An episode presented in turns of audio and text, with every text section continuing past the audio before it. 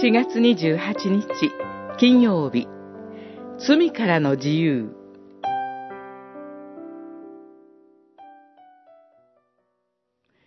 死者が復活しないのなら、キリストも復活しなかったはずです。そして、キリストが復活しなかったのなら、あなた方の信仰は虚しく、あなた方は今もなお罪の中にあることになります。コリントの信徒への手紙、1、15章、16節、17節。コリントの教会には、主イエスの復活を信じきれない人たちが存在したようです。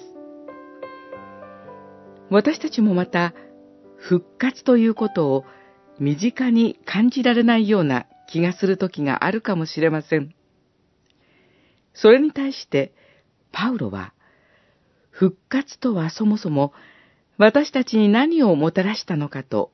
問いかけています。それにどう答えるかが、私たちの信仰、それ自体の価値、あるいは意味を左右します。パウロは、はっきりと言います。もし、ただ、かつて主イエスという素晴らしい人がいてくださった、ということだけに望みをかけているのであれば、それは惨めなことだと。コリントの信徒への手紙1、15章19節なぜなら、もしそうであれば、今日のところにある通り、私たちは未だに罪の中にあることになるからです。パウロが言うところの罪の中にあるとは、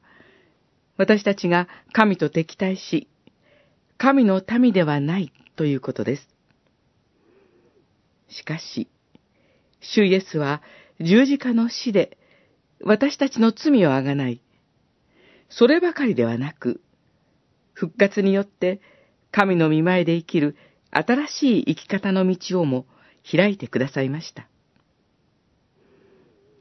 それゆえ私たちは今日も罪の人ではなく、神の民として歩むのです。